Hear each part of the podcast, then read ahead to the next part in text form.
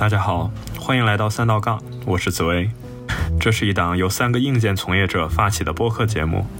在这里，我和另外两位主播小豪、慕天将会一起聊一聊我们对科技、游戏、人文以及一些社会热点的看法。在今天的节目里啊，我们想探讨一下科技进步对人类社会的改变。在我们小的时候，老师都会给我们布置作业，让我们对未来的社会做畅想。在那时候的作文里，汽车会飞，机器人会帮人类完成工作，未来的社会生活总是美好而先进的，仿佛技术的进步可以帮人类解决所有的问题。那么这期节目的探讨也将从此开始。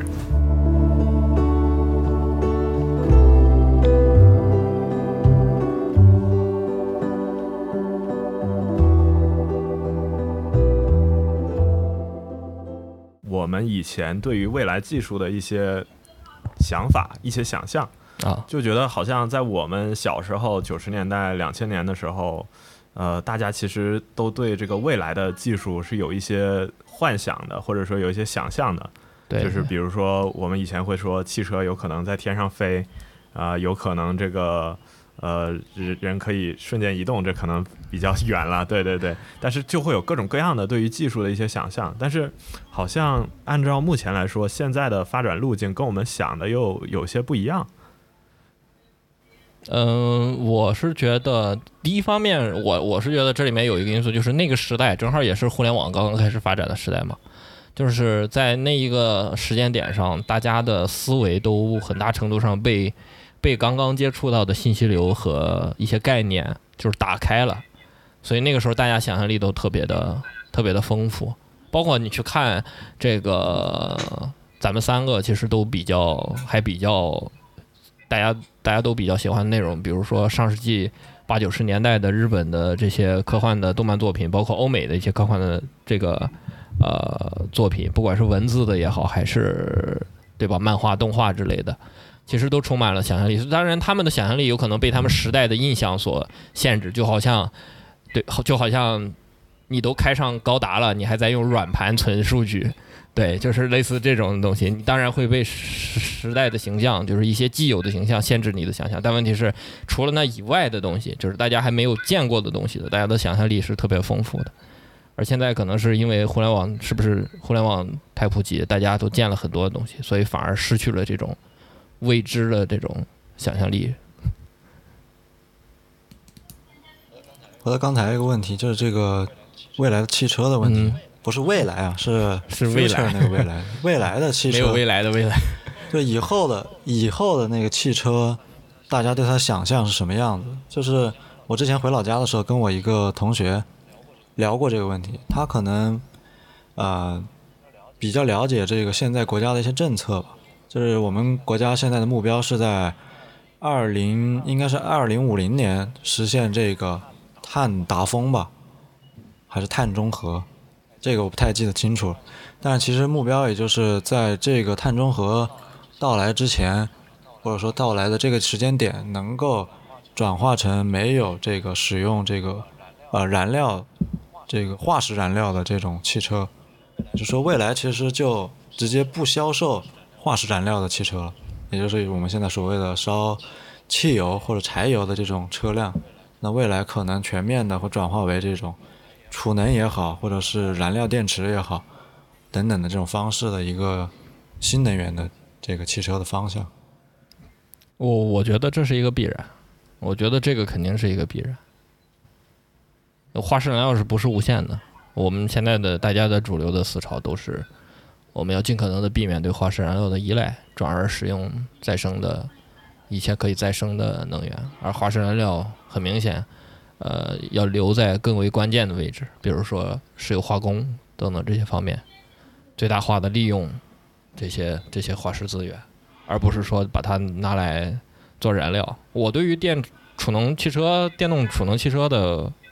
呃不支持，也是基于这一点。就是你费劲巴力发的电，你要把它充在一个电池里面去，然后再把它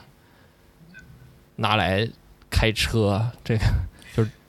对，其实这个也是一部分我想说的，就是我我为什么会想提到说我们小时候想象的未来呢？我觉得好像跟我们现在的经历的生活特别不一样。就小时候我们都觉得技术往后它其实一定是越来越发达、越来越先进的，生活是越来越便利的。但是现在你不管是各种原因还是怎么样，你可以看到就是这个不管是自动驾驶技术还是电动车技术，它的其实有很多不方便。你可以说它是因为各种东西去。呃，影响政策呀，受到这个世界资源的限制啊，它这样子去达到了这样的一个阶段。但总体来说，跟我们以前想象的那种技术进步之后生活更美好，好像是有点相悖的。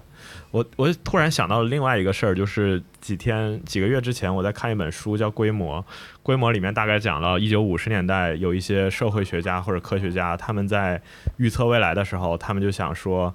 呃，以前。人们都要去，比如说比较低的效率去织布，或者用什么呃比较低效率去生产东西。但未来的话呢，我们科学技术有进步，我们有技术专家可以给大家发明东西。然后比如说技术专家用五十个小时给大家发明东西，每周五十个小时，那其实其他的人的工作时长就可以越来越降低。这这样人们的生活就会越来越便利。那大家社会维持一样的需求的情况下。其实大家的工作时间应该是越来越少的，但是我看到这一段的时候，我心里的想法就是，其实这件事情是真实的发生了，因为我们现在也有，比如说企业微信、钉钉、飞书这些协作软件，都是有很少的技术专家研发出来的协作工具，但这些工具发明出来之后，并没有减少大家的工作时间，就是大概七八十年过去了，我们的生产效率提高了这么多，但是社畜依然每天。每周在在工作间九九六，就甚至更长了，就卷起来了。对，就好像这个技术其实它是越来越在发展，但其实我们的生活并没有因为这个就一下变得轻松了。感觉大家的每个人的工作还是没有减少，还是不停的在呃很辛苦的工作，甚至还增加了。我们的父辈还能每天上八个小时的班，啊，这这不就是知乎著名问题？为什么科技进步了，效率提高了，人们还更需要九九六了？对，就是这个道理。就是呃，因为以前我觉得爸妈那个年代工作好像大家更轻松一点。在我跟我爸妈去聊天的时候，感觉九十年代大家也没有什么比拼。当然，可能中国经济那时候处在一个特殊的阶段，但是我觉得大家的社会竞争没有那么大。然后下班其实都是五六点钟下班。我觉得我们那个年代的小孩子在家还是能赶上爸妈回来做个饭，然后一起吃。但就我们这一代开始，我会觉得渐渐身边很少有人能够真的去，就我们这一代年轻人是回家自己做饭，然后跟跟孩子一起吃。就感觉大家工作压力也越来越大，生活虽然是便利了，比如说我们有了外卖，我们有了工作软件，对吧？但是这个外卖并没有拿来让我们享受生活，而是更多的拿时间来工作。然后这个工作的软件是用来你下班之后，呃，老板或者同事依然可以找到你，然后把这个工作信息发给你，让你解决一下。对，觉得技术发展进步了这么多，但是人的生活好像并没有因此变得。更加美好。其实所谓这个为什么九九六，我之前看过一个回答，或者说有可能是看过一些东西吧。我综合起来我自己的一个感觉，我觉得是比较合理或者正确一点的一个答案嘛。就说其实海外现在，你比如说冰岛，现在可能每天每周只需要工作四天，还有三天可以去休息。那这个是在所谓的这个资本主义国家已经有一部分这样的实践的行为发生了。那他们其实崇尚的就是在有效的时间内，有这有限的时间内输出最有效的这个工作。他们其实就是一个效率优先的一个概念。但是中国在经历了几十年的这个人口红利的这个洗礼之后，其实已经形成了一种习惯。我们所谓的工作，并不是完全依赖于效率的提高，或者是技术。当然，这个东西是默认在提高的，也就是不管是技术也好，还是管理工管理方式也好，它肯定都会提升效率。但是，所有的这个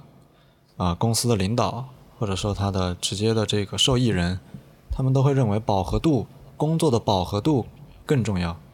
他认为我能够让你不断的为我产生更多的利益和价值。那这个东西对于一个呃企业的最终受益是最有效果的。对你怎么说呢？说白了，其实就是资本主义的这种压榨的效果放大到最大化的结果。对你说的这个饱和度的这个，其实，在咱们这个平时遇到的这个各公司也好，各份工作也好，其实也都有，都经常会会会会遇见这样的一个情况，就是公司考核你的工作的复合的这个饱和度，如果不行的话，就是起码咱们遇到的国内的这些公司，基本上基本上都是这样的。就算是不管它是用什么样的考核目标，就算是任务制的 OKR，或者是这常规的这种。啊，都无所谓。最后他是看你的工作饱不饱和，然后他看的很明显的例子就是月报、周报、日报，甚至小时报。对，他在考，他不他在考核这些，他不断的去发展。对，他在考核这些条件的时候，他其实没有考虑到你个人的最终的价值产出到底有多大，他只是单纯的在看你的工作是不是饱和。哪怕你的产出就会出现大量的公司，就是大公司大量的这种工作人的。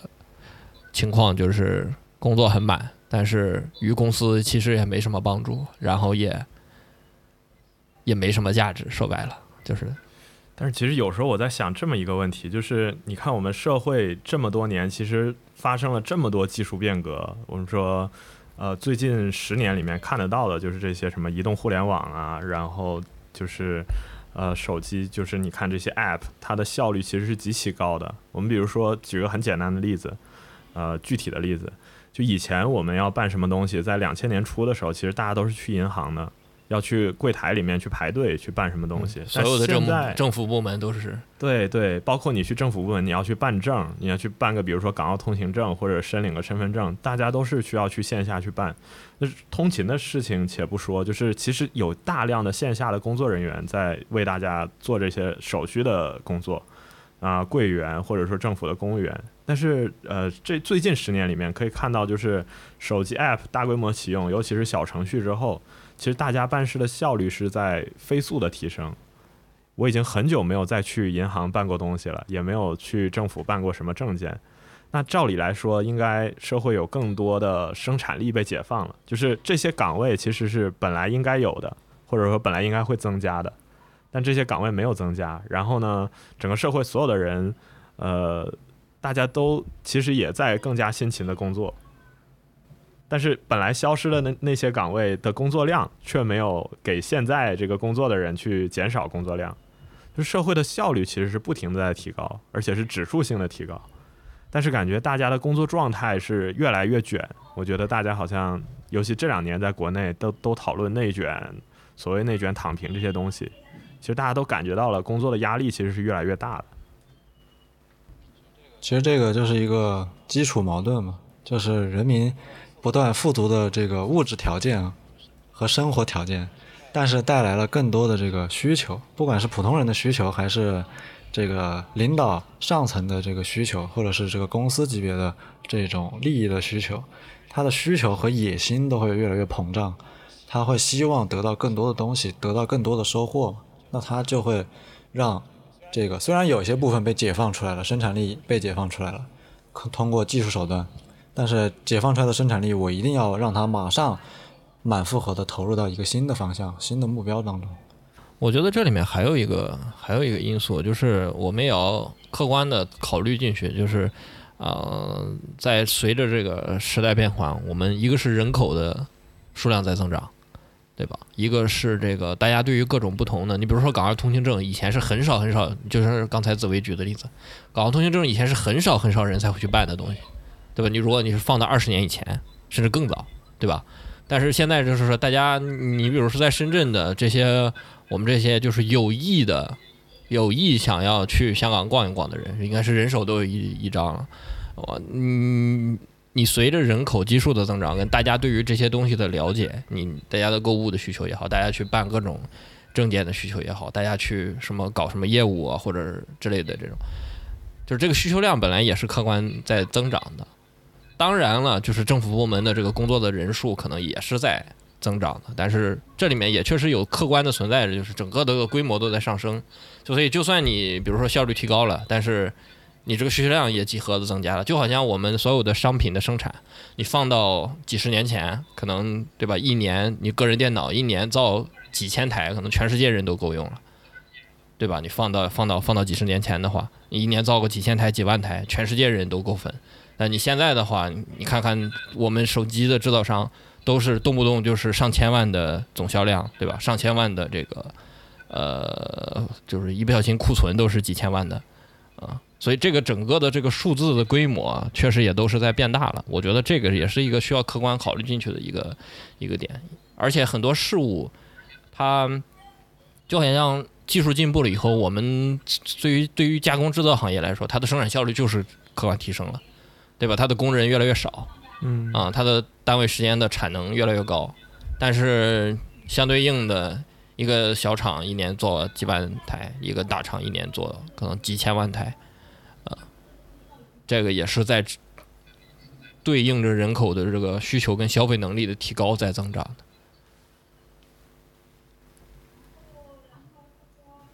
当然了，这个不适用于所有的领域，对吧？以硬件、以生产制造这些行业来说，可能是这样。但是你比如说，其实讲讲一些小的例子，对，就是像我们以前还是说港澳通行证这个例子吧，因为我们三个人目前都在深圳嘛，嗯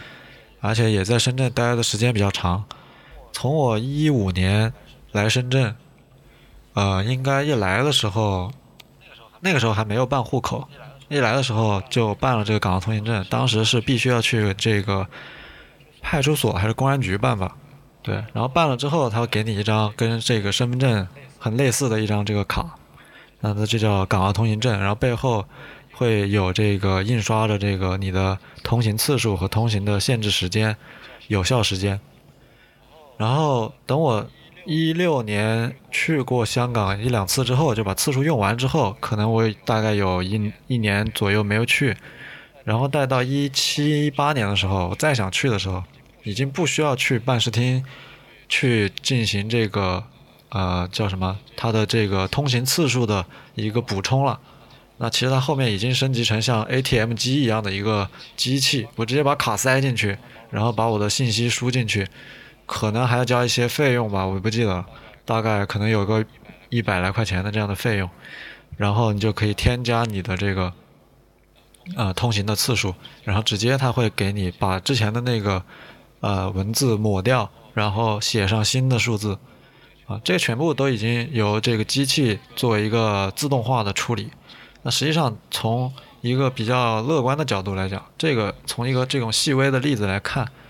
那么其实科技的进步肯定是帮助人们提高了这个效率啊，以及我们普通人的这个生活的便利性。这方面我觉得还是很有价值、很有帮助的嘛。对，而且我我想说的是，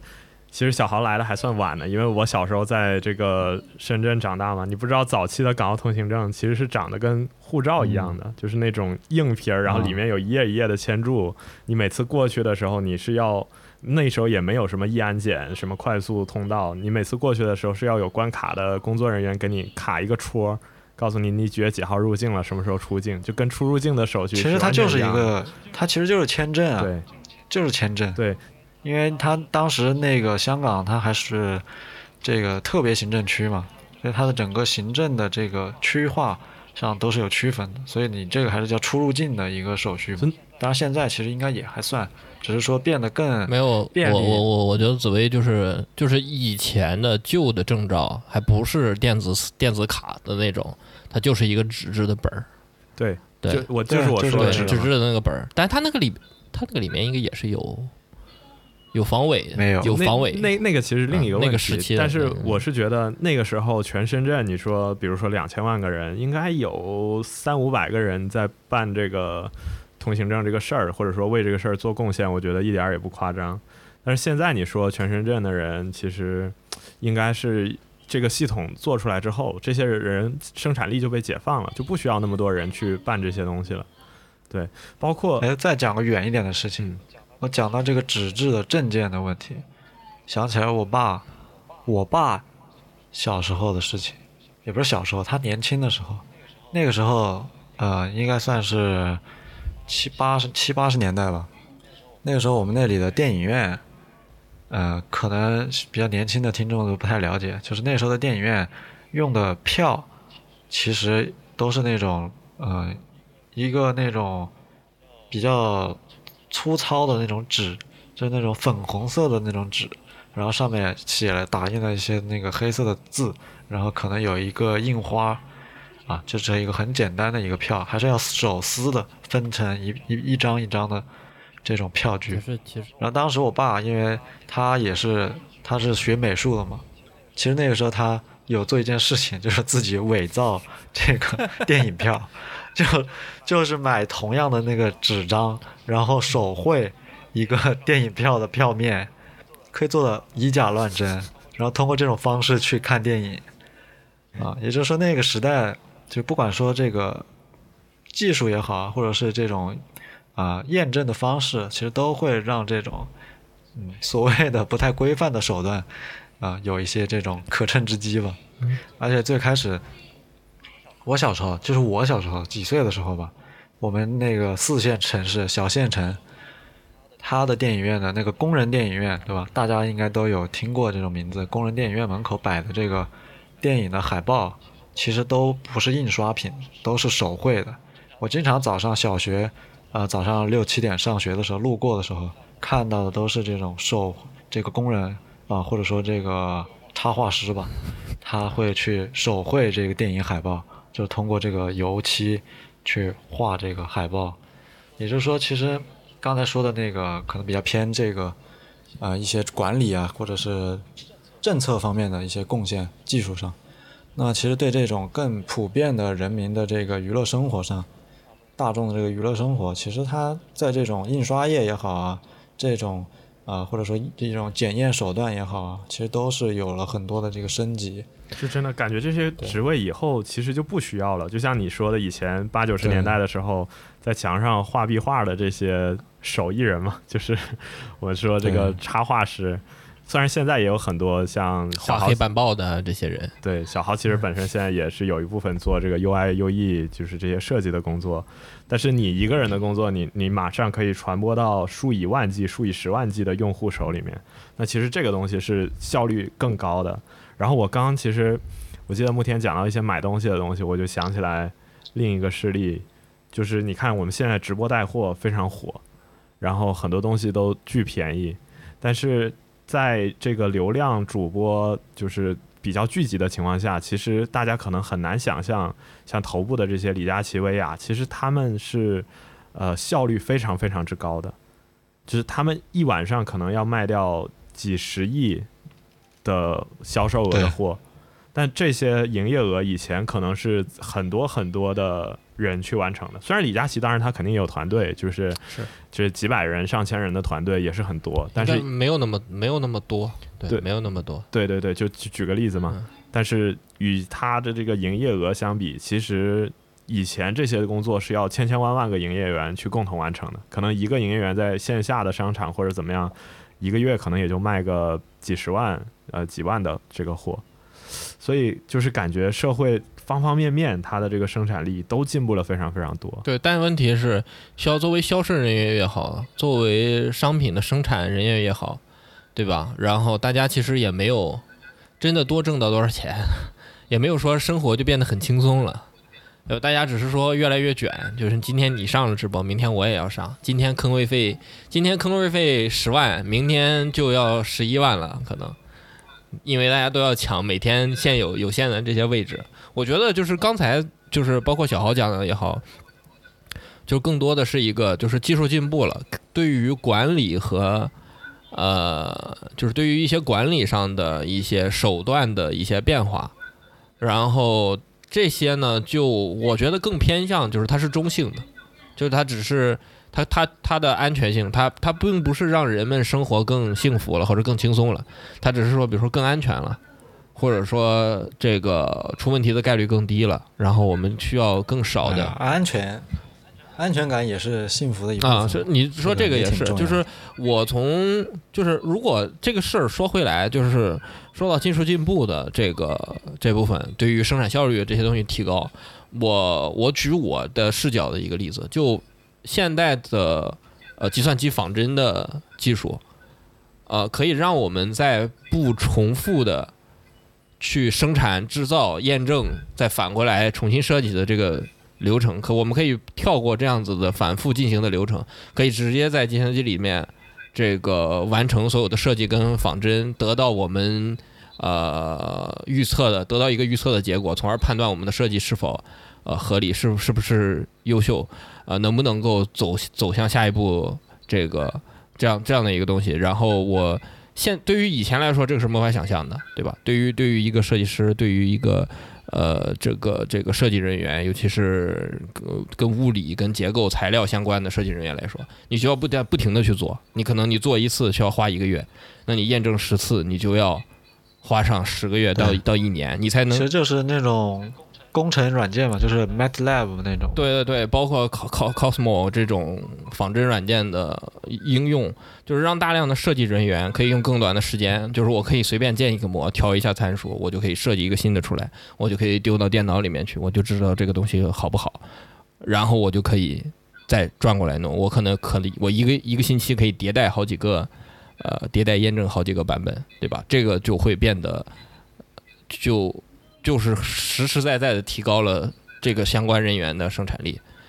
但是其实就是降低了它的试错成本嘛。对对，但是如果是就是如果就是我观察到的，如果是在国外的这种大型的技术公司，想能够实现这种设计加上仿真的这种工作人员，他其实就是相对比较轻松的，因为他可以，因为这个是就是他的工资有一部分就就是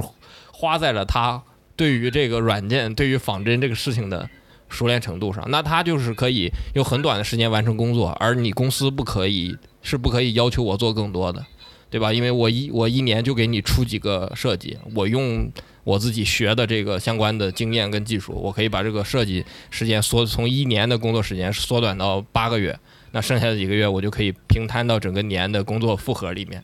对吧？他我他就会变得比较轻松。如果他愿意忙，那是他自己；就是如果他自己想要再做别的，或者是那是他自己的事情。但问题是对他来说，他的生产力就是提高的。但是如果是抛到纯技术以外的领域，我会我我看到的是这个东西并不存在直接的关系，也就是说我的技术进步了，只是没有，并没有说真的就是我的工作的总工作的时长、总工作量变少了。我我觉得我有点怀疑你说的这个东西，真的有人就是说八个月做完一年的活儿，然后剩下四个月就不用做东西了吗？我感觉不管在国内国外，好像都很难实现这种生活状态。没有，呃，这么说吧，我看到的一些国外就是专业领域的电声的这种工程师，当然他们是全情投入，但是他们这样子的手段可以让他们每年带来的产出更高，或者说是就是我每年可以就是花较少的时间去去做这个事情，而其他的时间我可以去呃用在和这个与之相关的领域上面去。就比如说，我可以去做一些别的跟音、跟跟跟声学相关的一些研究，就是有时间去做研究和做做学习和做实践，而不是天天只是放在把精力时间放在眼前手头的工作上。国内的很多工程师没有这种这种国外的很多这种呃做技术起家的这些人的相对应的创新能力跟创业能力，我觉得跟这个也有关系。也就是他大量的时间都用在不停的占满自己的，大量的精力都在占满自己的工作工作时间上，而不而腾不出任何的时间来，就是我能再多看一些什么案例之类的，我能再去多研究一个什么东西，我我感觉这个事儿好像不存在什么，好像非常理想化，是吧？对对，很理想，就是国内卷，国外也卷。就我觉得其实这并不是一个单纯的国家的问题。我倒听你刚刚讲这个设计的问题，我想到了另一个东西，就是我记得前段时间我看网上有个英伟达的一个 AI 技术，啊这个小豪应该也看过，因为你是设计师。他就是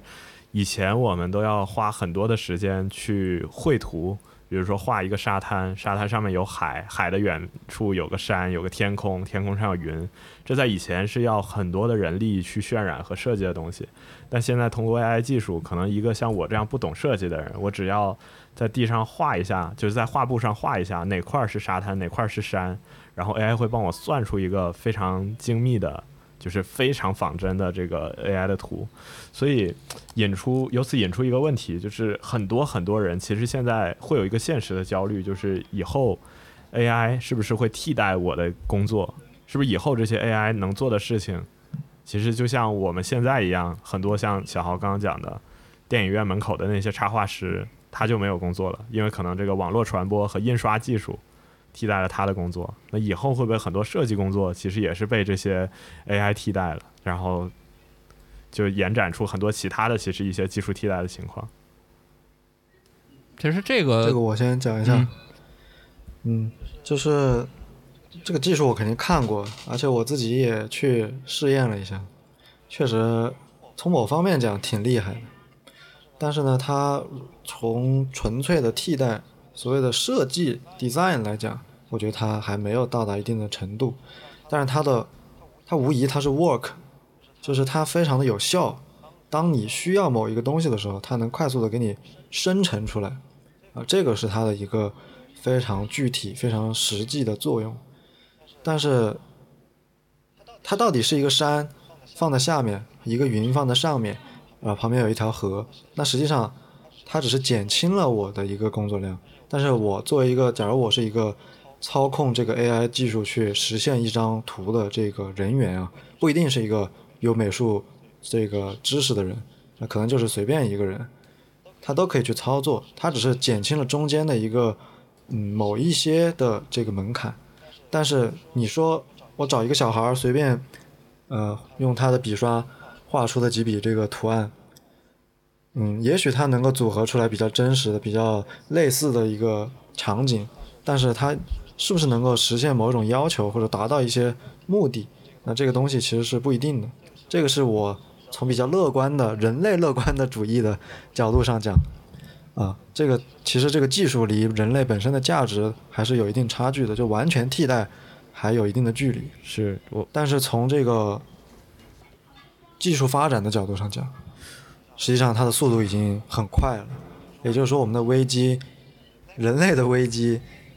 已经逐渐的越来越明显。对，我觉得就是我们很多的工作。即将被这个这个事儿就好像，比如说一个老板，以前他假如说整个团队的设计师都有比较重的需求，需要去绘制这样的图像的话，感觉老板以前要雇五个设计师来完成一样的工作，现在可能只需要雇两个，因为他们绘图的这个效率大大提升了，所以很就相当于三个设计师的工作量就被这个技术替代了。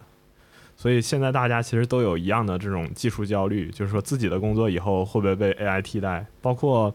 我前段时间看一个关于呃腾讯一个医用的案例，他大概讲的意思是说，以前影像科的医生其实除了操作这个拍片之外，他很多时间要拿来看这个片子里面是不是有类似于肿瘤或者说一些呃影像学的数据分析，但是。当这个 AI 去进行了大数据训练之后，他发现，其实 AI 可以在呃更高效率的情况下去帮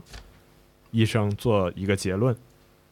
就是它可以训练之后比真人的这种经过五年或者七年医生训练的人达到更高的效率，直接给出一个结论，而且可能是在呃几秒钟之内，甚至更短的时间。这个我相信，对，因为我觉得影像，因为我前段时间手骨折了嘛，然后。我去看那个片子啊，包括那个医生给我讲的时候，因为其实我认为医学，特别是这种呃影像医医学的这种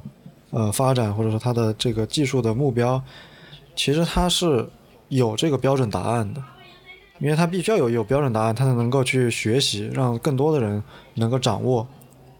那么就是比如说我这个肺部现在的这个新冠，我的肺部呈毛玻璃样，那就是它的这个。图片上一定是白色的这种雾状变得更多了，那这个东西完全是可以通过图形、图像引擎的计算和识别，能够呃给我这个答案的，就是我到底有没有肺部有没有病啊，有没有病变，有没有感染啊，包括我的手臂，我我的这个骨折上面的裂纹是什么情况，到底是这骨裂还是粉碎性骨折，还是怎么样的？这个我觉得 AI 是必然是可以达到的要求的。因为它是有标准答案的，它不像艺术啊或者其他的东西，它可能答案没有那么明确。其实就是对于重复，对于需要重复的，并且有一定规律性的东西，AI 能够就是说以 AI 训练基就是这种基于图像的去训练的话，它能它它能够存下来的，它能够积累的经验和积累经验的速度，要远远超过一个正常的人。你给一个正常的人一天看一万张片子，他也练不出来。但你给一个那是不可能的。对你给一个 AI 引擎，你给他一天看一万个一一万张片子，他就能摸到一个大概了，可能。嗯，就是呃数字不准确啊，但是大概是这个例子，就是你给一个超级计算机，你给它送送一天的数据，它可能就会得到一个相当于，就是它就可以，比如说已经能达到一个百分之七八十，然后接下来再再训练几天到一个月，就可以有比较好的一个一个比较相对比较准确的结果。但问题是，事实上这一个月你给一个人他看一个月，他他也啥不知道，根本不知道这个代表着什么。就是对于这种重复性，并且可以用大量的数据进行积累经验的这种训练的这种行为的话，可能机器确实比人要更有更有优势在这一点上。所以我突然想到的一个东西，就是刚刚我们聊了这么多技术发展之后，它可能会替代人们的各种各样的工作，比如说办证的，比如说这个呃看影像的，包括这个绘画、这个设计。但是整个社会现在的情况和焦虑跟我们以前想象很不一样。就是以前我们会觉得技术进步了，整个社会的生产力提高了，大家的生活应该更好了。但现在大家焦虑的是，这个技术进步了，它会取代我的工作。然后我们会听到很多类似于呃程序员三十五岁呃失业，然后被迫去开滴滴还房贷，我类似于这样的事情。我们听到最多的应该是高速高速收费和收银员之类的。一前前些前前些年最多的媒体上最多的例子，应该都是这些。对大量的重复性的低端的工作被取代，但其实这些人，呃，当然有一部分他可能会转换成美团的这个外卖骑手或者怎么样，但我感觉可能这个量级来说，并不是全部都去到了更好的工作，所以这个隐隐的让我觉得会呃产生一些新的一些社会问题，然后我就想到。二零二零年美国总统大选的时候，其实我关注了一个亚裔的总统候选人，叫杨安泽。杨安泽提出的一个政见就非常有意思，因为他说美国社会现在有很多的问题，其实他说他的前任川普是归咎于这个移民问题，因为移民抢走了美国人的工作，所以很多美国的本来的汽车制造业，很多啊、卡车司机这些低端的职业是呃感觉到生活很困苦。但实际上，他觉得真正应该解决的问题是，呃，AI 和机器制造，就是先进的生产力、先进的 AI 这些东西已经把社会的发展推到一个高度发达的阶段，而这个社会里面的大多数人其实是不需要工作的，所以他作为一个民主党的候选人，他的一个政见就是说，给每个美国人每个月都发一千美元。然后这一千美元呢，就类似于以消费券或者现金的形式发给大家，让大家来呃不工作也可以吃到社会的这些红利。那这些钱呢，他就打算从这个大的科技公司或者说大的这些呃呃巨头公司里面去去获取，因为他们代表的是这个社会上最先进的生产力。嗯，也就是说，最后这发下，反正发出去的这每人一一千美元，最后消费经过消费，最后还会回到这些所谓的巨头手里，对吧？要不然这个循环是怎么转得起来的？就我我我我本人也不是经济学的什么高材生，或者我也不知道里面的一个具体的原理，但我觉得他提出这个问题的本质让我想起了很多东西。就我并不知道这个理论可不可行，或者说他发了一千美元之后，整个社会会有什么样的变化。很多人会说，其实跟没发是一样的，因为整个社会会通货膨胀。呃，就是一千美元一下就变成了，比如说五百美元、一百美元，然后经济会产生崩溃。呃，但是就我来说呢，我觉得他的这个想法更迷人的点在于，他确实 sense 到了一些问题，他感知到了一些问题，就是社会生产力进步之后，其实大部分人是被淘汰的，而这些被淘汰的人，他们并没有直接的转化为更先进的生产力。比如说，特斯拉正在测试这个无人卡车的驾驶，它在美国可能很快，这些无人卡车、电动无人卡车就会替代大量货车司机的职位。但这些货车司机他们可能四十岁、五十岁，开了二十年的货车，呃，且不说有没有一身职业病或者怎么样，但他们退休之后，呃，被迫取代之后，他们可能马上去转换成码农吗？或者马上转变成设计师吗？这种不被取代的职位，感觉好像比较困难。是不可能。对，近近乎，尤其是群体性的问题的时候，可能一两个个体还可能，但整个群体去考量这样的东西的时候，你就觉得这是不可能。但这些问题其实是没有办法本质上通过技术进步去解决的，它一定是需要一个在技术之外的东西去帮助整个社会解决这些问题。所以这个东西更多的是一个社会和经济层面的组织和管理的事情了。其实这个刚才讲的这些问题，我想到了一个最近比较火的这几年比较火的这个话题，就是赛博朋克的这个问题。其实所谓的这些巨头公司，它其实就是呃一个金融寡头吧。在赛博朋克的世界里面，就是以大公司世界嘛。那大公司其实已经成为了一个这个政权也好，或者是一个呃集团的一个最高级的一个管理和领导的作用。其实当时那在赛博朋克世界观下面的政权，它的作用可能就近似于一个人民的一种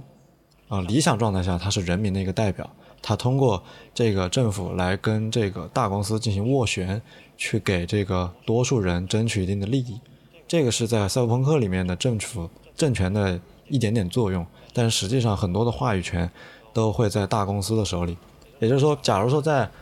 那个时代，我就说赛博朋克的政府，比如说美国政府啊，假设美国政府，他现在我我就是要给每个人发一千块钱，但是一千块钱没有用啊，我这个大公司现在我生产了一个新的这个义肢啊，让你能够劳动的更好，你在这个搬货搬一些小的东西，送外卖可以送得更快，对吧？但是你付出了更，你需要一个钱更多的钱，可能一万块钱去购买这样的一个啊、新的这个零件，才能够获得这个东西啊。那么你前面发的一个这种所谓的救济款也好，或者是这个失业的补助，其实它的价值就被无限的削弱，最终最终都转化成了一个这个金融寡头的一个收入。对，我觉得，所以这个话题到转到最后，还是还是变成了这种这个资本万恶的资本的这个问题。因为其实只要涉及到讲这个技术进步，就是所谓的悲观主义下嘛，就是技术其实是中立的一个技术中立论和一个控制论的问题。就是我技术是中立的，但是它背后是有一个控制者，那这控制者会怎样利用这个技术来控制这个社会和或者说控制整个这个人类群体？那这个是人性的问题，因为最终那个资本它的需求是无限的去扩张、无限的繁殖。那其实资本会奴役这些所谓大公司的领导，他们会去追逐无限的利益。那在追逐利益的过程中呢，他们就会在被资本控制的情况下去控制更多的人，帮助他们产生更多的价值和收益。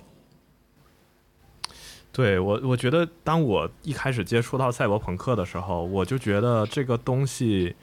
其实我一开始特别不理解。应该说，整个赛博朋克的概念，我们会把它经常跟《头号玩家》那个电影去一起做对比。然后我就想到，当我一开始看《头号玩家》电影的时候，我第一个疑问就是：这个社会已经这么发达了，为什么他们住在这么破的房子里？就他们每个人都嗯通过一个 VR 眼镜的方式接入到一个无比发达的生活，一个线上世界。然后呢，其实这个一一部分连接到我们现在就是社会的一个话题，就是元宇宙。这个可以放到后面讲。但是我的想法就是，当《头号玩家》里面的人，他们都那么发达的科技的时候，他们没有拿来去在现实生活里面做得更好，但他们每个人都放弃了现实生活，然后呢，通过 VR 眼镜的方式进入到另一个世界去战斗，去怎么样？但摘下眼镜之后，他们又呃回到现实世界里面去过一个很惨的生活。就这个其实是一个很讽刺的事情，就好像我们其实它的结局就很讽刺，对就是主角如何过上幸福生活的，是因为他通过玩游戏获得了这个绿洲的控制权，也就是说，他成为了这个恶龙，就是杀死恶龙的这个勇士成为了恶龙。对，但那么他最后是不是能够怀揣着曾经的理想啊？就是他那个之前的制作人，对吧？他是一个爱好游戏爱好者，或者说他是有一些梦想的人，理想主义者。那他能不能够，啊，这个男主角在电影中摆脱了这个资本家的形象的这个反派人物的这种控制社会的这种欲望？那那男主最后他能够成为真正的塑造这个梦想世界的人？那其实其实很难，也很讽刺，就是他能够掌握这个世界，那又怎么样呢？他解救了他主角一个人，那但是他那个棚户区，他的那个平城中村也好，还是叫这个。啊，这种这种集装箱的这个社区，他这个里面的人这么多穷人，或者说过着并不算幸福生活的人，他能够得到虚拟的快乐，但是他们的生活并没有真实的得到改善。是这个，其实我觉得最终的结局是这个绿洲不存在，其实才是最好的结局。是，就好像我第一次看《赛博朋克》里面的时候，因为一个特点就是所谓的 high tech low life，其实给我是一样的感觉。就是在我玩游戏的时候，我觉得那游戏里面那么多科技，人们有一只能一下跳几千米，然后有很先进的武器去这些东西，那么美好的一个未来，但是依然是人们住在一个一个的，就是。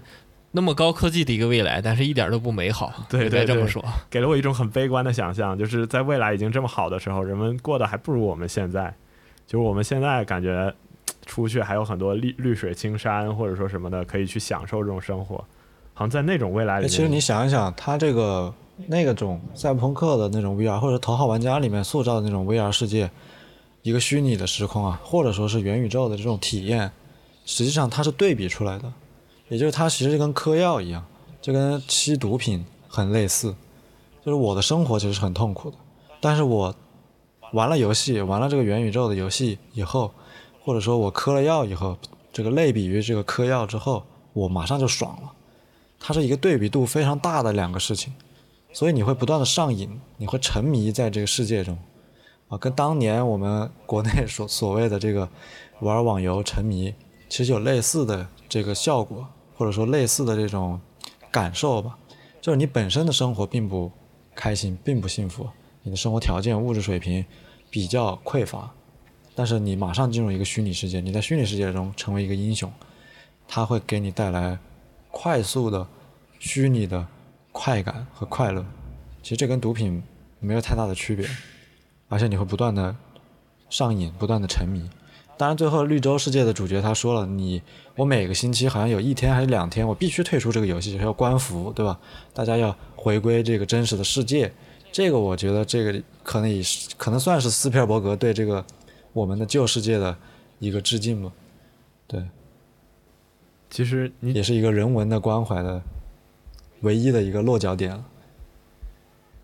其实你讲这些东西会让我想起来，就是现在社会里面的很多问题。”呃，就比如说你说这个吸毒的问题，其实我觉得现在我们，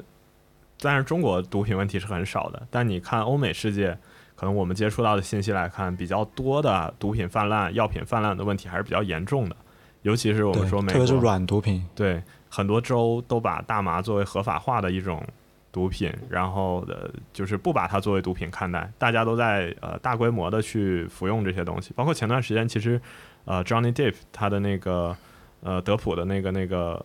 离婚案，他也公布了很多信息，里面也讲德普当年在呃这个整个离婚的过程中有很多酗酒和吸食大麻的这个问题。那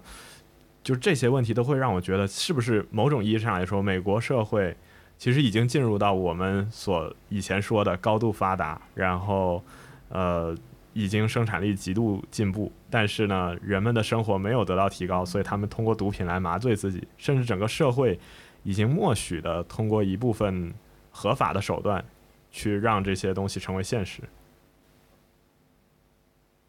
其实我觉得他们能够不同的州能够同意这个软性毒品的这个存在，其实正是联系了上面一个问题，就是很多人的工作没有了，他已经无法在这个通过技术。累加起来的这个时代，真正的生存下去，或者找到自己的这个人生的意义，那他可能就迷茫了，他迷失在这个社会当中，他就会选择做一些违法犯罪的事情，又或者是他选择一些这个低迷的时间去吸食这种软性毒品，对吧？他其实就跟我们没有丧失了目标一样的，只是他沉迷在这种比较虚幻的这种欢乐当中。那其实作为一个政府来讲，可能这个是他们的一种选择，就是让这些我们暂时无法通过技术帮助他们得到生活幸福的人，啊，走了一条途径，至少他们不会其实制造更多的混乱。本质上就跟现在大家没什么生活没什么奔头，就天天刷小视频差不多。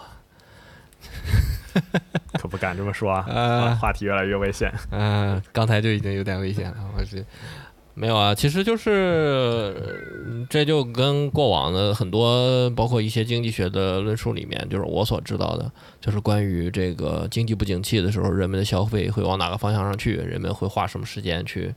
去做去做什么样的事情。其实我觉得都是就是类似的，对吧？都是这种就是类似的类似的东西。呃，就是你作为一个人，你要你在首先是在这种社会的竞争加剧，对吧？在这个社会的这个分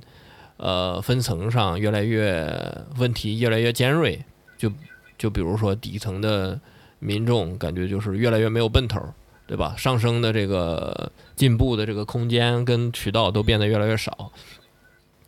另外一方面就是说，大公司顶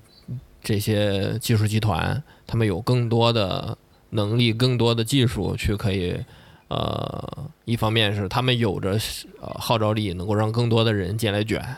对吧？可以让更多的人进来卷，可以压榨出每一个人最大的最大的生产力、最大的价值。另一方面就是他们又有各种手段，可以让呃，可以让这个社会的信息也好，财富也好，都都往在他们自己的这个手里去流动，然后从而让这个剩下的人更多的就是就过得更不如意，然后这这都是现实的情况，所以说人们都需要找一点儿，人们都需要找一点儿别的东西去乐子，对，都都都需要找乐子，都需要放松，甭管是什么样的手段，你去呃看直播也好，你去刷小视频也好，你是听音乐也好，你是或者是运动啊，或者什么什么都行，什么都好啊。奶头乐才是人类最终的归宿，是吧？由于本期节目的时长较长，我们决定把它分为上下两期播出。如果你喜欢我们的节目，欢迎你订阅我们的频道。那么话不多说，我们下期再见。